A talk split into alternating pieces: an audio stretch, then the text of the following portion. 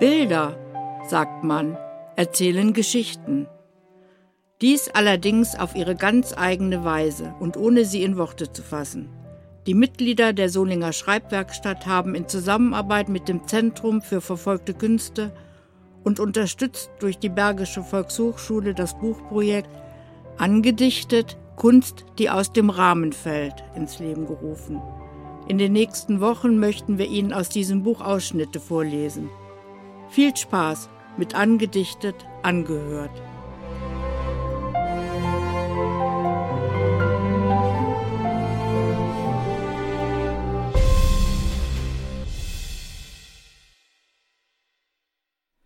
Wenn die Welt aus den Fugen gerät.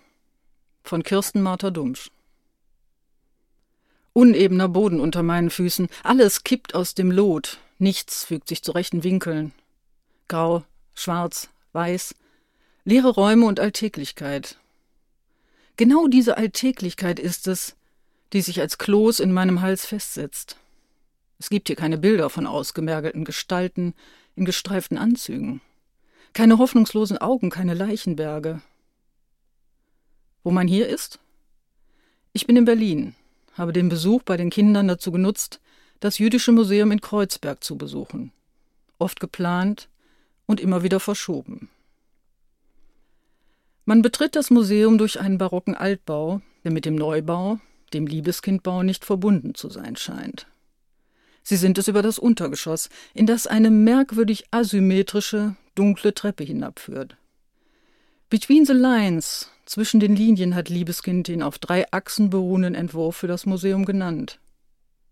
Und ziemlich genau so fühle ich mich. Nichts ist mir gerade. Ansteigende Böden, spitze Ecken, kippende Wände mit eingelassenen Vitrinen. Immer wieder leere Räume, meterhohe Betonschächte.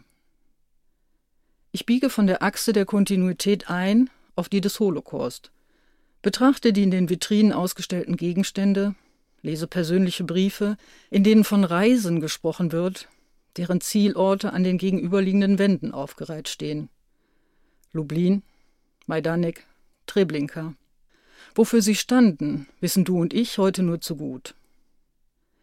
Der Weg endet vor einer Tür. Ich öffne sie und betrete den nur von einem schmalen, weit oben angebrachten Lichtschlitz beleuchteten Raum. Der Holocaust-Turm. Meterhohe Leere. Keine Isolierung, keine Heizung. Es ist kalt. Trotzdem stelle ich mir sofort vor, wie schrecklich es sein muss, wenn sich hier die Hitze staut. In der Leere ahne ich drangvolle Enge, eingefercht sein. Zurück auf dem Gang. Zwei Silberleuchter, beschlagnahmt. Das Foto, auf dem sie den Tisch schmücken, an dem vier ernste Gestalten in steifer Kleidung sitzen. Daneben Familienbilder, wie sie auch heute noch entstehen könnten. Eltern, Kinder, ein Wohnzimmer. Mittendrin ein Gesicht, das mich an eine meiner Enkelinnen erinnert. Diese Kinnlinie, die dunklen Augen. Die gleichen erwartungsvoll offenen Augen, die gleiche Unbekümmertheit, die gleiche Neugier, die gleiche Zuversicht. Polnische Juden. Keiner von ihnen hat den Holocaust überlebt. Kein einziger auch das Kind nicht. Der Kloß in meinem Hals explodiert und ich sehe mich wieder in der Synagoge des Prager Ghettos stehen. An den Wänden winzige Buchstaben. Fein säuberlich reihen sie sich aneinander. Vorname, Nachname, Herkunftsort, Punkt. Vorname, Nachname, Herkunftsort, Punkt. Vorname, Nachname. Hunderte, Tausende. Verbrechen gegen die Menschlichkeit sind niemals abstrakt, habe ich damals begriffen. Das Grauen bleibt konkret, egal wie sehr man es systematisiert und anonymisiert. Männer, Frauen, Kinder. Mit Nummern versehen. Namen, Geschichten, Hoffnungen. Ausgelöscht. Jeder einzelne von ihnen so konkret. Wie kann es sein, dass es heute wieder Politiker gibt, die dies öffentlich als Fliegenschiss der Geschichte bezeichnen und bagatellisieren, wenn nicht sogar negieren? In diesem Land, meinem Land, und dass ihnen immer mehr folgen. Das treibt mich um. Diese Kinderaugen. Unvorstellbar, was sie haben sehen müssen. Ich rette mich nach draußen in den Garten des Exils. Atme klare, kalte Luft ein und beruhige mich ein wenig. Dort stehe ich zwischen meterhohen Betonstelen auf unebenem Grund. Die aus ihnen wachsenden Ölweiden sollen ein Symbol der Hoffnung sein. An schönen Tagen mag das so wirken. Heute, kahl und wirr vor regengrauem Himmel, kann ich davon wenig spüren. Aber ich spüre etwas anderes. Dass es mich an den Ausgangspunkt zurückzieht, egal in welche Richtung ich mich bewege. Genau das, höre ich via Audioguide, war Liebeskinds Intention. Exil, wird mir bewusst, ist etwas anderes als Auswanderung.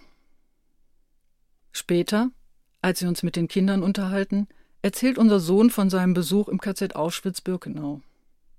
Er habe, so sagt er, sich unglaublich geschämt, dass dies in seinem Land geschehen sei.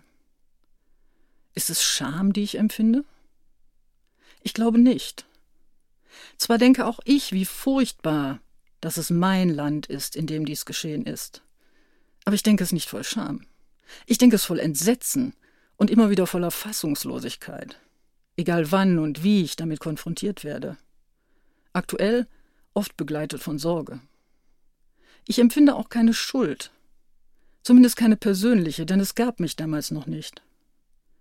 Was ich hingegen sehr stark empfinde, ist Verantwortung. Die Verantwortung, sich mit der Geschichte auseinanderzusetzen und daraus zu lernen. Als nicht religiöser Mensch kommt mir dabei manchmal der Gedanke, es ginge uns ohne Religion besser. Doch vermutlich würden sich dann andere Gräben auftun. Gefahr, habe ich nach den Anschlägen in Paris im November 2015 geschrieben, lauert nicht in einer anderen Hautfarbe, einer anderen Sprache oder einer anderen Religion. Gefahr lauert dort, wo Menschen einander nicht mehr als Individuen wahrnehmen und ein, wie auch immer geartetes Gesellschaftskonstrukt höher bewerten als Menschlichkeit. Man kann das ergänzen um Profitdenken und Egoismus, seien sie individueller oder völkischer Natur. Während den Anfängen ist heute so wichtig wie eh und je. Nicht wegsehen, nicht weghören, weil es angeblich nicht lohnt zu widersprechen, Stellung zu beziehen. Als ich das Museum verlasse, fällt mir die Aufschrift auf der gegenüberliegenden Museumsbibliothek auf. Dort steht in mehreren Sprachen Höre die Wahrheit, wer immer sie spricht. Dazu braucht es Orte. Orte wie dieses und andere Museen. Orte, an denen wir uns erinnern, erzählen und diskutieren.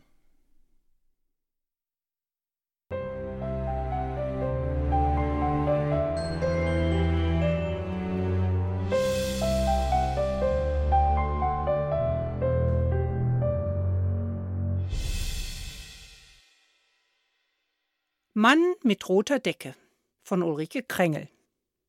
Da sitze ich nun auf einem gelben Hocker, die Beine fest übereinander geschlagen, bewegungslos wie eine Statue. Die große rote Flickendecke habe ich bis zur Nasenspitze hochgezogen, so dass der Mund und teilweise auch Ohren und Nase bedeckt sind. Versteckt, fest an den Körper gepresst, liegt die schuldig gewordene Hand. Ich denke, so kann mich niemand erkennen. Habe ich doch den kegelförmigen Federhut weit über die Stirn gezogen. Ob Sie mich schon suchen? Bin ich hier bei den Theatergarderoben in Sicherheit? Man kann es nicht wissen. Ich ziehe den Umhang noch enger um mich und versuche, so wenig Raum wie möglich einzunehmen. Aufmerksam halte ich den Flur im Blick bereit, mich hinter dem lila Vorhang vollständig zu verbergen. Noch herrscht Stille. Von außen ist kein Laut zu hören. Der Herzschlag beruhigt sich, doch die Gedanken bleiben in Aufruhr. Wie bin ich nur in diese prekäre Lage geraten?